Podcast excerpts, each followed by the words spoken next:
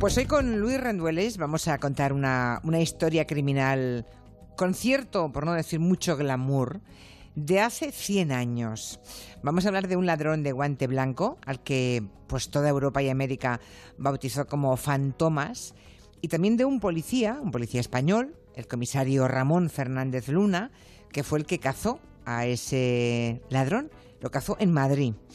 Vámonos a los ¿Qué tal, Luis? Buenas tardes. Hola, jefa. Que estás ahí puesto y no, aún no te, no te he dicho ni buenas tardes. Presente. Bueno, pasámonos a los primeros años del siglo pasado. Estamos en los principios del siglo XX.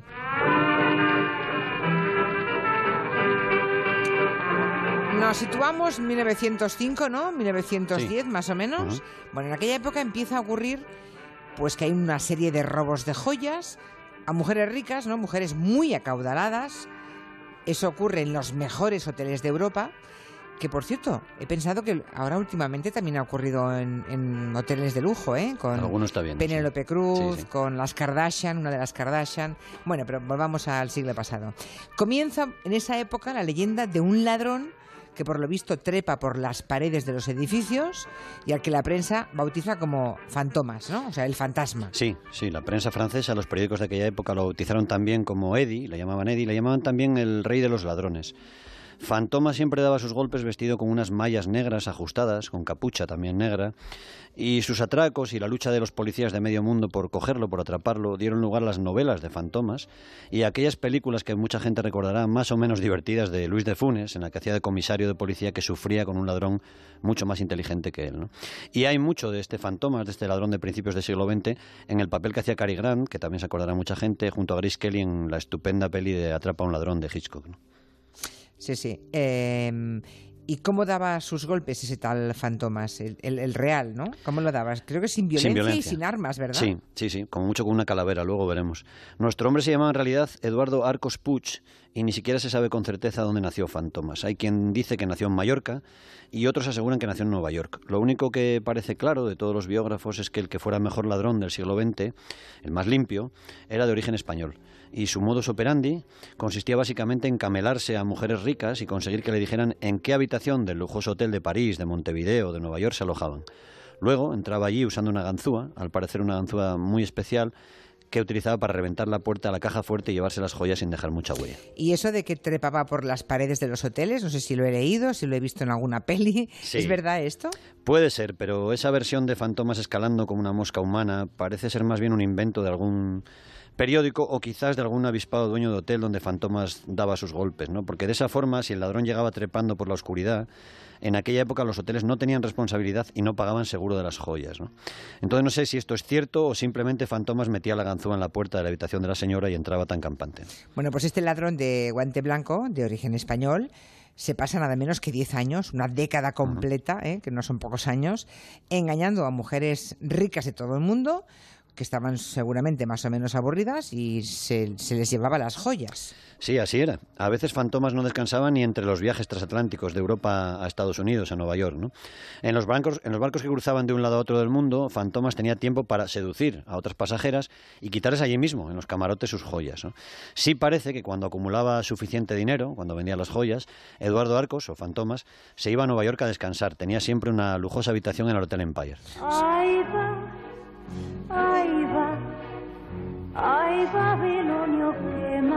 Espectacular, ¿eh? Que tuviera siempre una habitación lujosa para él en el Empire, en Nueva York. Bueno, pues este ladrón de guante blanco decide, después de 10 años de tanto éxito de robo por todo el mundo, establecerse en Madrid en el 1916, donde, por cierto, en aquel momento, esta zarzuela, la corte de Faraón, estaba arrasando. Esta es Ana Belén, cuando luego hizo también la película con ese nombre de la corte de Faraón.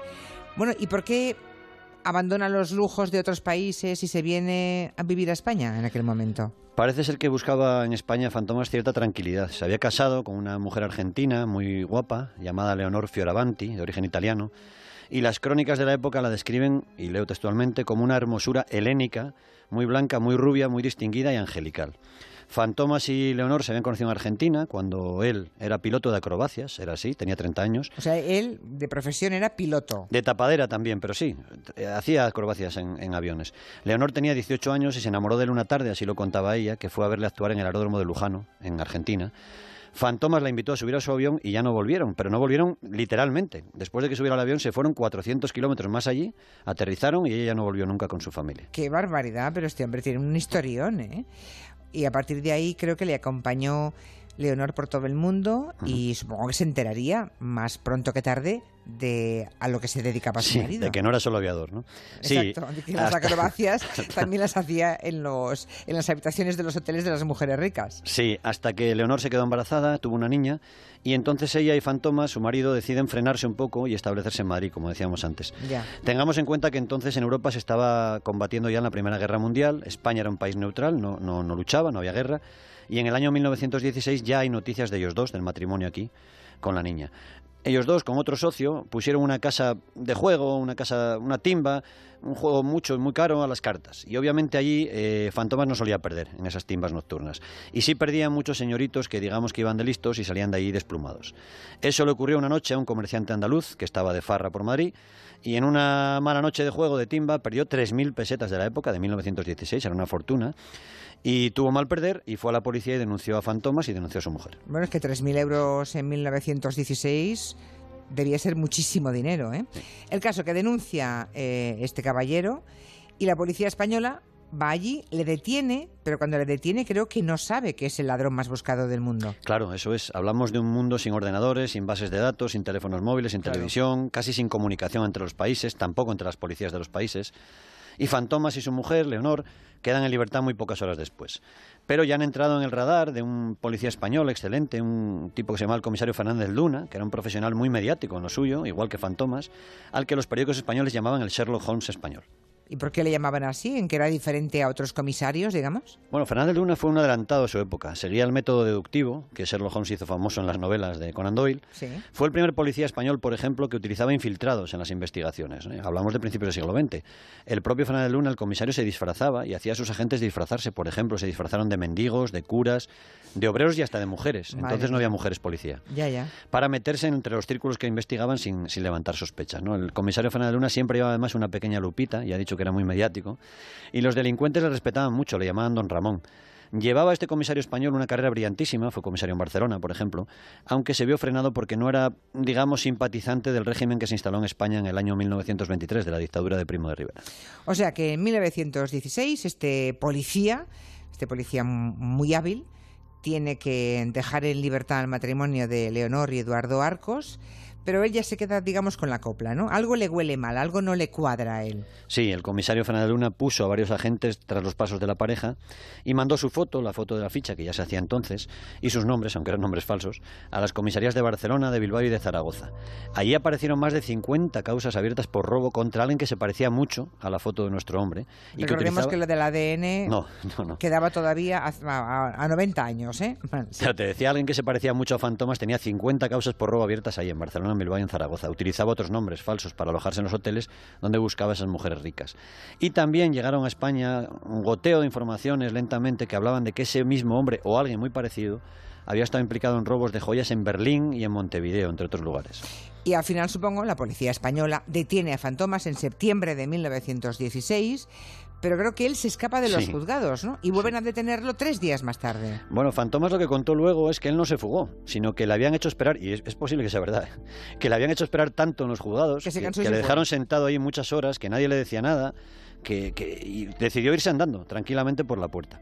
El caso es que después de esta afrenta, el comisario Fernández Luna recibe un soplo de la casa de huéspedes de Madrid, donde está durmiendo Fantomas, y allí se presentan de madrugada dos policías, los agentes Blasco y Heredia, que vuelven a detener a Fantomas, pero en ese momento no hay rastro de su mujer ni de su equipaje. Porque por lo visto dormían siempre separados, ¿no? El matrimonio, por seguridad, se pillaban a uno que no pillasen al otro, ¿no? Eso es. Pero también la policía encuentra a su mujer, a Leonor, en otra casa de huéspedes de Madrid, ¿no? En la calle Churruca. Así fue. Allí encontraron junto al honor cuatro maletas de- del equipaje de Fantomas y cinco maletas más fueron recuperadas de una casa de empeños en la misma calle en Madrid, en la calle Churruca. Se ve que Fantomas y su mujer no ahorraban demasiado dinero, llevaban un tren de vida bastante, bastante potente. Entre ese equipaje los, los policías encontraron herramientas para robar y una calavera. El comisario Fernández Luna llama al Hotel Royalty de San Sebastián, que había sufrido unos robos misteriosos muy poco tiempo atrás, y recupera del cuarto número 12 del hotel, donde se había alojado un tipo muy parecido a Fantomas, con otro nombre, unas herramientas que se había dejado bajo el colchón. Los fabricantes de esas ganzúas especiales, con las que Fantomas entraban en las habitaciones de los hoteles del mundo, aunque estuvieran cerradas por dentro y sin dejar señal, eran unos hermanos madrileños, los hermanos Castillo, que tenían su taller en la calle de Apodaca. En fin, que, este comisario español detiene a Fantomas, por tanto, eh, con casi todo el equipo, ¿no? Pero has dicho que este ladrón, el mayor de principios del siglo XX, eh, llevaba en, en su equipaje una calavera, una calave- pero una calavera de verdad o de plástico. No, no, de verdad, de verdad. de verdad y para calavera qué- humana. Ya, ¿y para bueno, qué era la calavera? La versión prosaica, la- posiblemente la más real, es que usaba esa calavera iluminada para asustar a las víctimas de los robos si se despertaban, porque todo indica que Fantomas entraba por la puerta de las habitaciones de los hoteles de lujo, tan tranquilo, se ponía sus mallas negras con capucha para que las mujeres a las que se había camelado no le reconocieran y se llevaba las joyas. En una entrevista que él concedió tras ser detenido, Fantomas explicó una versión más eh, romántica. Dijo que esa calavera era un viejo recuerdo de una antigua amante suya, que era el cráneo de una amante suya, que su amante y él eran muy aficionados a la morfina, al opio y al éter, y que practicaban un rito erótico que consistía en abrirse las venas del torso y los brazos un poquito para chuparse la sangre el uno al otro. Que en uno de esos dichos lances, digamos que a la mujer se le fue la mano y se cortó una arteria importante y se desangró. Fantomas contó al periodista José María Carretero, que firmaba como el caballero audaz, que él mismo rescató la calavera de su amante del cementerio, eso sí, sobornando al sepulturero para que sacara el cadáver y le diera la cabeza. Desde entonces, dijo, la llevaba siempre consigo por el mundo y la calavera dormía siempre sobre la mesilla de noche de su habitación con los dientes brillando, así lo dijo él, en la oscuridad. Qué barbaridad, qué historia. El caso es que Fantomas fue detenido y creo que concedió una entrevista aquel mismo año, ¿no? En 1916. Em, ¿qué, qué se supo? ¿Qué se contó de su currículum entonces? Bueno, el propio periodista el, eh, José María Carretero, te decía, se quedó fascinado con Fantomas porque él mismo le había conocido siete meses atrás en lo que era, digamos, la corte de Madrid, ¿no? la, la farándula.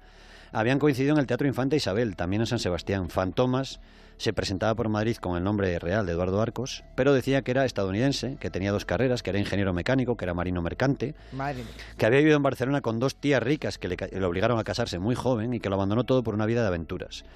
Eh, para sus coartadas en los robos, cuando robaba en Nueva York era un aristócrata entregado a los deportes, que era campeón de esgrima y de pistola.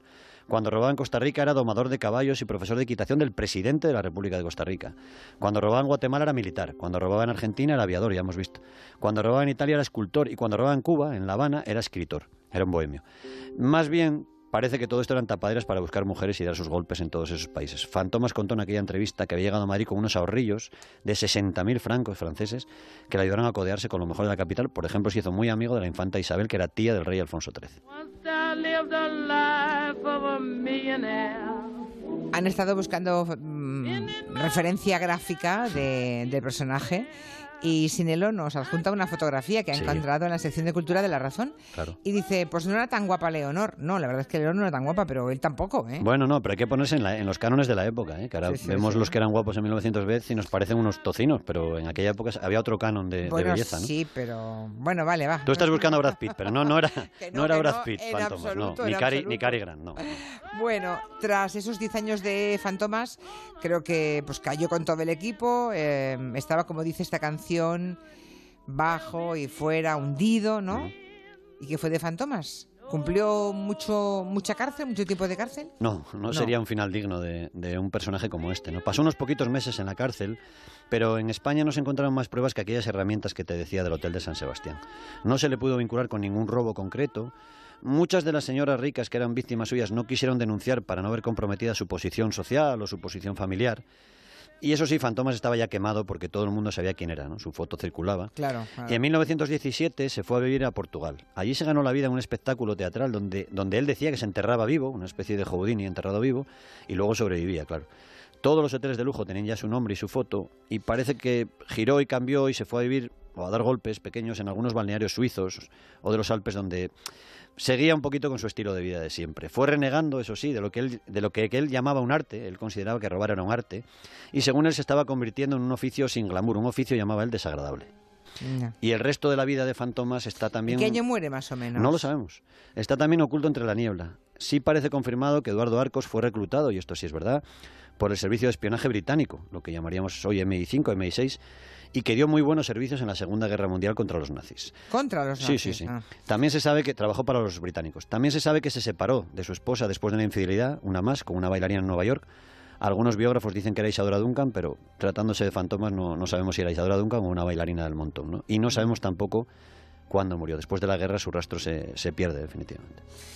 O sea que mm, igual muere en, el- en los años 50 o... Hay un libro de su nieto, Sí. eh, de nieto de fantomas. Hay Edu- un nieto en España. Eduardo Fioravanti hizo un libro hace Sí. cuatro o cinco años, se llama Leonor, la amante de fantomas. Se centra más en la, en la esposa, pero sí que habla de, de fantomas y habla de que su hijo murió de una enfermedad tropical en el año 1960. Pero ya digo que el matrimonio se separó por el Mucho tema de la bailarina y sí, exactamente. Historias de otros, de otros tiempos. Bueno, delincuentes que casi caen simpáticos, ¿no? Bueno, comparados con algunos de ahora, dan, dan hasta ternura a veces. Sí, la verdad es que son incomparables. Pues hasta la semana que viene, Luis, muchas gracias. Gracias a Dios. Territorio Vintage.